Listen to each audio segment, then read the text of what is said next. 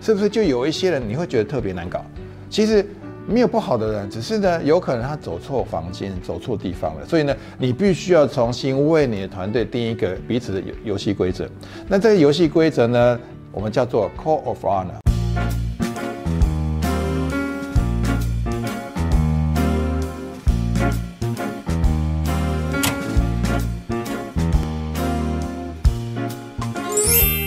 答案没有对错，只有好用或不好用。嗨，我是 Mr. Huang，欢迎收看有趣的观点。好，有很多公司呢，在定定年度大目标或新的政策的时候呢，常常会有一部分的下属呢，总是不以为意，甚至呢，会出现一些负面的声量。好，怀疑目标根本不可能达成啊，或者第二种呢，就是你在台上滔滔不绝、很激昂的发表你的演说的时候呢，啊，希望能够激励团队士气的时候，哎，总是会有些员工在下面划手机，不然就精神涣散。这是不是你有问题呢？还是员工有问题呢？到底哪里有问题呢？我们今天好好来聊这个话题。所以今天呢，我要教导你们一个重点跟一个技巧，非常非常简单。其中呢，第一个非常重要重要的一个关键，其实呢是大部分人忽略的，就是你会针对员工、针对方案、你的策略，其实呢都会针对这些枝枝节节的东西去做一些改变。但是我想跟你讲，我们跳到更大的一个议题哈，我们来讲一下领导力。请问一下，你们有没有觉得部署很难管？然后呢，很多人都跟我讲说，我的属下大概有什么问题啊？又这个问题，又那个问题，所以呢，一直都困扰到他。那我就问他说：“那你当 leader 已经当几年了呢？”他说：“我已经当 leader 很多年了。”那我想问一下，十年前跟十年之后呢，那么多的问题有改善吗？他说：“一样有很多很多问题不断的发生。”所以基本上呢，如果呢你持续去针对人去下手的话，是没有太多太多的一个可以突破的一个观念。那我想举例一下哈，比如说到底哪里有问题，我们来看一下。比如说，我们看到这一瓶水，这个是瓶身，对不对？这是瓶口。那你想想看哦，那这个地方是什么？叫做瓶颈，对不对？那你去想想看，瓶颈呢，它会是怎么样？在下面吗？不会嘛。通常瓶颈都在哪里？上面。所以呢，既然瓶颈在上面，就是要告诉你问题在哪里，是上面有问题呢，还是下面有问题呢？哦，所以呢，大家不妨去思考这个很有趣的问题。那我会觉得。我们不用去搞人，其实必须要把那个环境搞对。你只要把环境搞对的时候，我相信是可以很轻松惬意的去做你想去做事。你会有很多很多时间，不仅呢员工被激励起来，不仅呢你要去推行的一个方案可以很流畅的去推动，而且呢你会更多更多时间，因为你不需要被这些繁杂事情所。绑手绑脚，那为什么我们要去改变环境？那环境，我举个例子来讲哈，比如说呢，我们个朋友，哦，他在冬天的时候，他还是穿着短袖的。我跟他讲说，你不冷吗？他说不会啊，因为我的体质就是很 很怕热啊，所以呢，你叫我穿长袖，我就觉得整个就浑身不对劲，我觉得会非常非常热。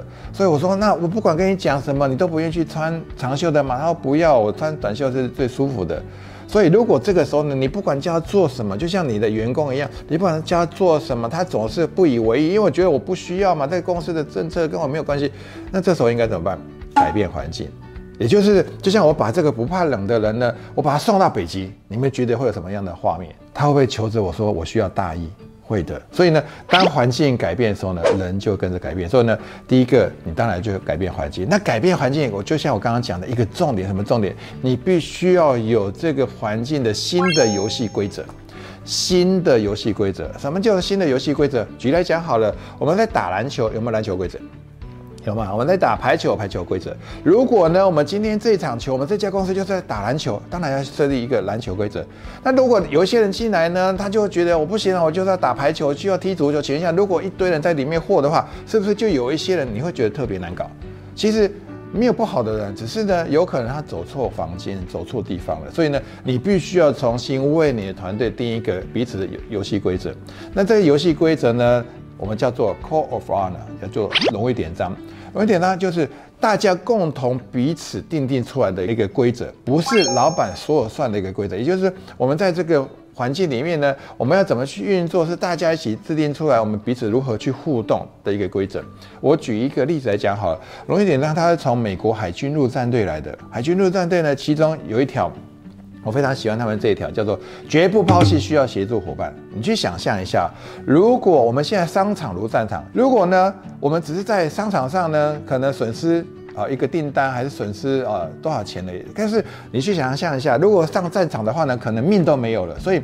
如果一个士兵上战场，他一直要担心我会不会怎么样，会不会受伤？如果到时候受伤怎么办？全下这个军队要怎么打仗呢？没办法打仗，所以他们必须要有一个新的游戏规则，叫做荣誉典章。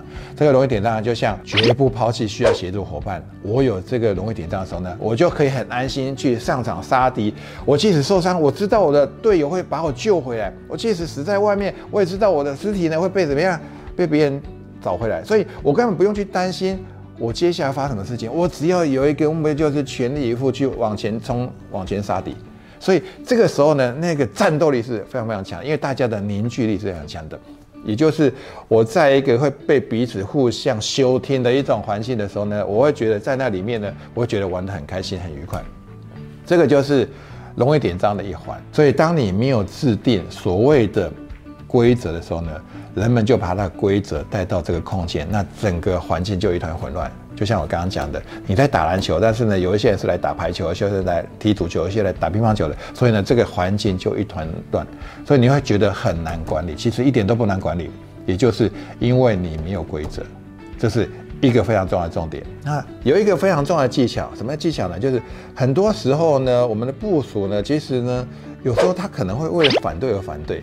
那其实他也不是故意，有时候是你把他挑起来的。比如说有些人呢，白天来上班的时候呢，他常常迟到，你就说你又迟到，你为什么迟到？不然他就跟你讲说我要请假啊，又跟他讲说你为什么要请假？